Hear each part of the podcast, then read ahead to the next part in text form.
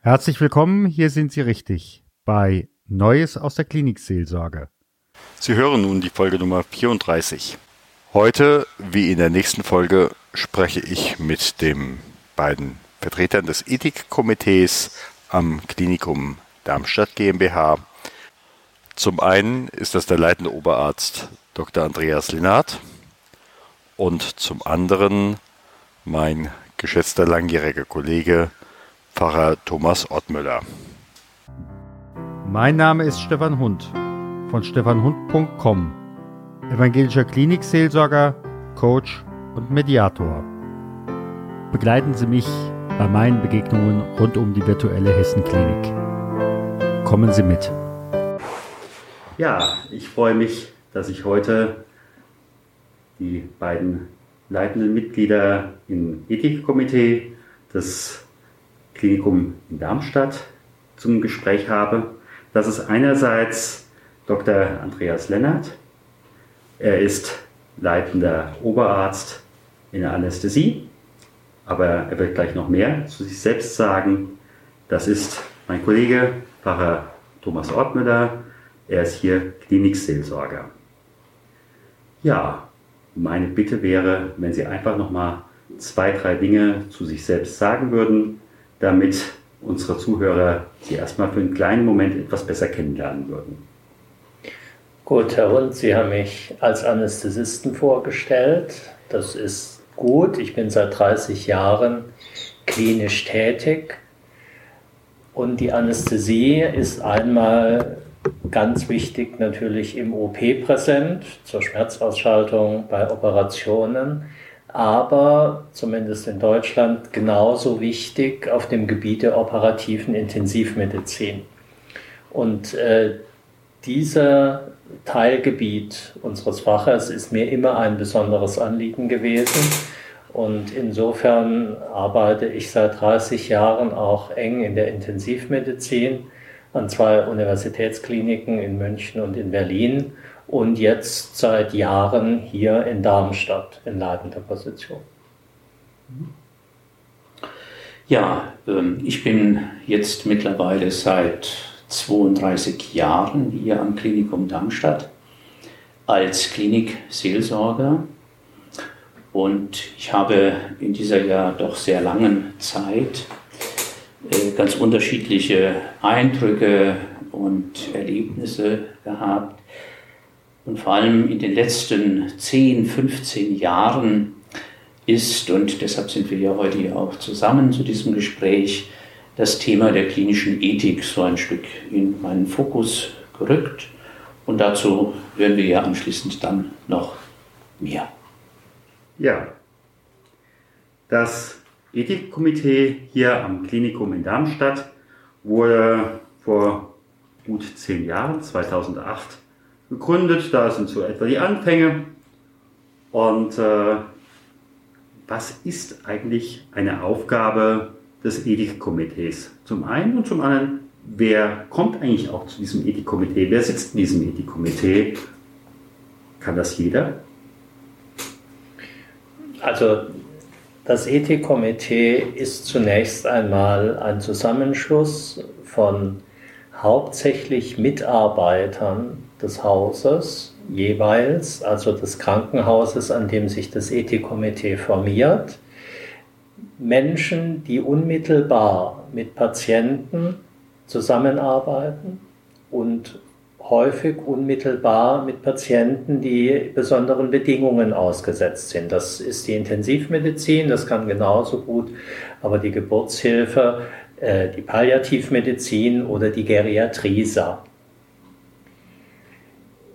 Das ist der Anfang und eins unserer wichtigen Ziele ist, in Konfliktfällen, die entstehen, wenn unterschiedliche Meinungen innerhalb eines Behandlungsablaufs entstehen, sei es von Patientenseite, Angehörigenseite, sei es von Arzt- oder Pflegeseite, hier ein Gespräch zu suchen, ein Gespräch in Gang zu bringen und zu moderieren. Mhm. Denn häufig, das geht nicht nur im Krankenhaus so, ist die Ruhe, die Zeit und die Person, der ein strukturiertes Gespräch moderieren kann, nicht vorhanden. Das ist eine sogenannte patientenorientierte Fallbesprechung durchzuführen. Das ist ein zentrales Anliegen. Aber es geht weiter. Gleichzeitig möchten wir ethische Themen und ethisches Gedankengut in die Klinik hineintragen. Mhm. Konkret für alle Mitarbeiter, damit äh, hier auch strukturierter Überlegungen erfolgen können. Das heißt, wir organisieren Fortbildungen. Und das Dritte ist, dass wir natürlich auch auf dem Boden dieser Fortbildungen dann versuchen, in einem Konsens für ein bestimmtes eigenes Klinikum oder Krankenhaus Leitlinien zu entwickeln, wie kann in bestimmten Fällen vorgegangen werden. Mhm. Und diese Leitlinien idealerweise werden dann auch Gemeingut dieses äh, Krankenhauses oder Klinikums. Mhm. Was wären das für Situationen, die da kommen könnten? Es ist ja nun so, dass die, die Grundfrage äh, jeder, jeder ethischen äh, Fragestellung heißt, was sollen wir tun? Und nun konkret auf den Klinikalltag bezogen, Lennart hat es schon angedeutet, äh, gibt es natürlich Situationen, in denen es sehr schwer ist, gute Entscheidungen für den Patienten zu finden und dann auch zu treffen und durchzuführen. Die klassischen Fragen äh, in einer intensivmedizinischen Behandlung sind natürlich bei zumindest sehr unklarer Prognose, bei sehr multimorbiden Patienten die Frage, führen wir zum Beispiel eine Maximaltherapie mhm. weiter mhm.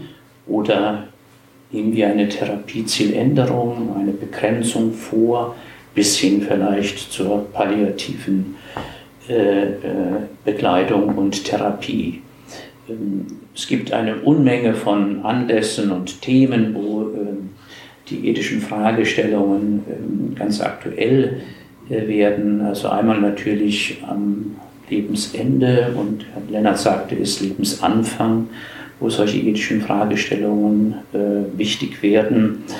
Aber auch äh, bis hin äh, zu, zu Fragestellungen, zum Beispiel bei der Anlage einer PEC-Sonde, äh, ist das jetzt, wenn es medizinisch indiziert ist, auch ethisch vertretbar, zum Beispiel beim Menschen, der äh, vielleicht schon ein fortgeschrittenes Stadium der Demenz hat und wo möglicherweise er mal geäußert hat, er möchte so etwas nicht. Also es sind nur zwei kleine Beispiele, in denen solche Fragen dann ähm, hochkommen und ja, doch auch unterschiedliche Auffassungen da sind in einem therapeutischen Team.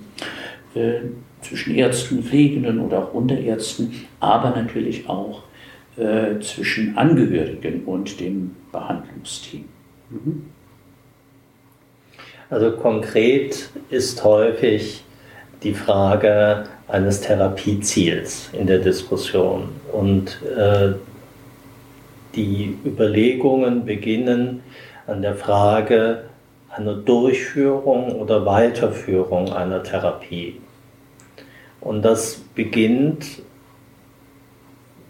vom Umfang her schon bei der Frage Essen und Trinken. Mhm. Das heißt also, hier ist die Überlegung, auch das ist ja Therapie. Und äh, Pfarrer Ortmüller hat es schon angedeutet, zum Beispiel, ob eine Magensonde gelegt werden mhm. soll oder nicht. Und damit die Möglichkeit da ist, kontinuierlich und relativ situationsunabhängig eine weitere Ernährung und eine weitere Medikation auch durchzuführen. Mhm. Und das endet von äh, den Überlegungen her bei Maximaltherapien äh, wie künstlichem Organersatz oder Chemotherapien, äh, die natürlich eine ganz eingreifende Wirkung auf den Organismus haben. In dieser Bandbreite kann diskutiert werden, Und äh, wie gesagt, die unterschiedlichen Meinungen können vom Träger dieser Meinungen in ganz verschiedenen Konstellationen auftreten. Deswegen so, äh, dass, wie man landläufig denkt, der Wunsch nach Weiterbehandlung oder Fortführung einer Therapie aus dem Kreis des Teams, insbesondere von der Ärzteschaft, vertreten wird, sondern wir haben gerade in den letzten Jahren zunehmend auch sehr stark Forderungen von Seiten der Angehörigen. Mhm. Und auch hier dann äh, im ärztlichen Bereich die Frage nach dem Sinn oder nach der sogenannten medizinischen Indikation dieser Frage. Also das ist ein sehr, sehr offenes Feld geworden und ein sehr wichtiges Feld des gemeinsamen Gesprächs. Mhm. Wie habe ich, kann ich mir das an dieser Stelle vorstellen? Also wenn ich jetzt von meiner Erfahrung als Klinikseelsorger ausgehe, dann ähm, haben wir ja oftmals auch diese Situation, dass der Patient äh, nicht leiden soll oder nicht sterben darf, sage ich als Angehöriger. Und jetzt komme ich auf Sie, Herr Dr. Lennart, zu. Jetzt machen Sie mal. Oder wie muss ich mir das in diesem Moment vorstellen? Und Sie sagen möglicherweise in dieser Situation ob es so hilfreich ist, aber ich lasse mich gerne beraten äh, durch das Ethikkomitee. Oder wie muss ich mir das praktisch vorstellen?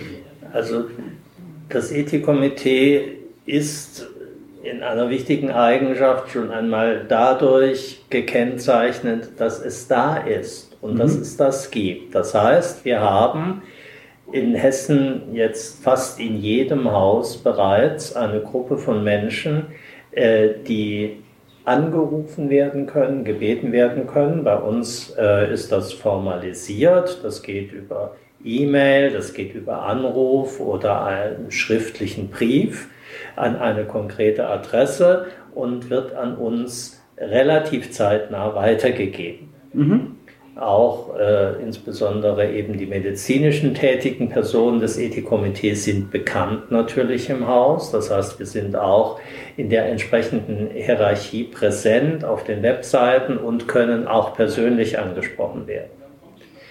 Und auf der Basis dieser Bitte um ein Gespräch organisieren wir dann vor Ort, das ist uns ganz wichtig, also am Punkt des Geschehens mhm.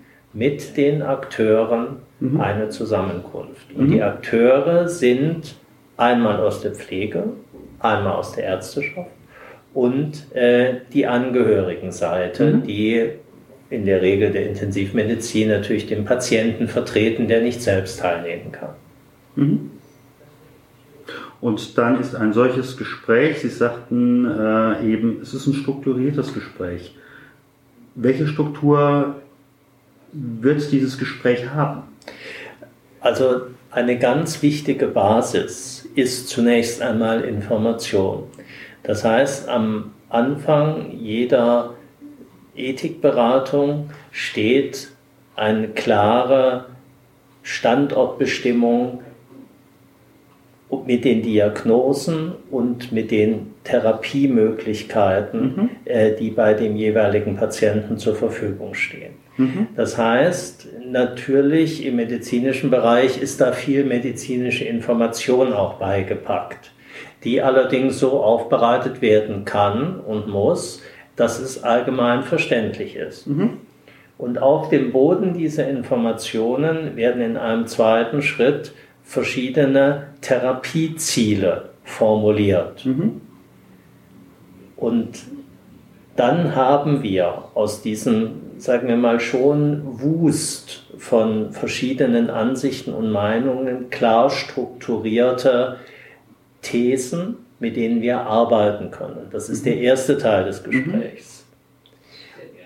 Und dann in einem zweiten Teil werden diese jetzt konkreten Fakten, insbesondere diese formulierten Therapieoptionen, die da sind, nach ethischen Kriterien bewertet. Mhm. Wir sind ja nun auch in einer immer pluraleren Gesellschaft. Äh, jetzt ist der Pfarrer Ortmüller in diesem Ethikkomitee. Äh, ist das dann speziell evangelische oder katholische oder wie muss ich mir das einfach vorstellen? Ja, also äh, nun ist es ja so, dass in der Frage, äh, ich habe es eben diese Grundfrage mal genannt, was sollen wir tun? Oder ich mache es jetzt nochmal konkreter. Was ist eigentlich für, äh, für das Wohl des Patienten notwendig? Welche Entscheidungen sind da notwendig? Ja, da gibt es natürlich äh, auf der einen Seite, wenn man so will, das ärztliche Ethos, äh, was ja eindeutig darauf ausgerichtet ist, dem Patienten wohl zu tun mhm. und möglichst Schaden zu vermeiden. Ähm, aber wenn wir da weiter denken und die Frage nach dem Wohl eines äh, Patienten oder überhaupt eines Menschen oder nach dem Gelingen äh, eines Lebens eines Menschen stellen, dann kommen wir natürlich sehr schnell zu, ja, zu der Feststellung, dass heute, Sie haben es angesprochen, in, der, in unserer Gesellschaft man ganz unterschiedliche äh, Auffassungen da haben mhm. kann. Äh, die Frage ist, wenn ein Mensch zum Beispiel ähm, als Option hat bei einer Behandlung, dass er vielleicht nur noch in Anführungsstriche ein Pflegefall bleibt. Mhm. Da, auch das haben wir erlebt, äh, haben manche Menschen bei einer Patientenverfügung verfügt unter ganz bestimmten Umständen. Das möchten sie nicht. Sie möchten nicht in dieser Weise ihr Leben weiterführen und verzichten deshalb auf eine lebenserhaltende Therapie. Mhm. Ja, also in der im Fachlichen wird dieser ganze Bereich unter dem Stichwort der Lebensqualität mhm. äh, äh diskutiert und allein das ist ja schon insofern ein schwieriger Begriff, was ist Qualität des Lebens. Ja. Liebe Hörerinnen, liebe Hörer, wir sind jetzt wieder an der 15-Minuten-Grenze und ich freue mich, wenn Sie auch im zweiten Teil, nämlich dann in der Episode Nummer 35, unserem Gespräch rund um das Ethikkomitee weiter zu hören. Herzlichen Dank.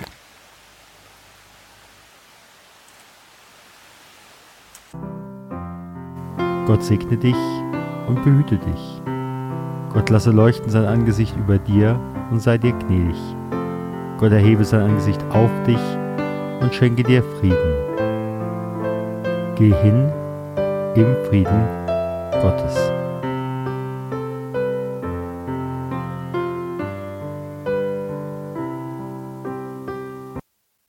Herzlichen Dank für Ihre Zeit und Ihre Aufmerksamkeit. Hat Ihnen diese Sendung gefallen? So freue ich mich über Ihre Rückmeldung entweder über iTunes oder über die E-Mail podcast-klinikseelsorge at stefanhund.com. Sie können uns auch gerne auf Facebook folgen, auch auf der Seite Podcast-Klinikseelsorge. Vielen Dank und auf Wiederhören und vielleicht auf Wiedersehen.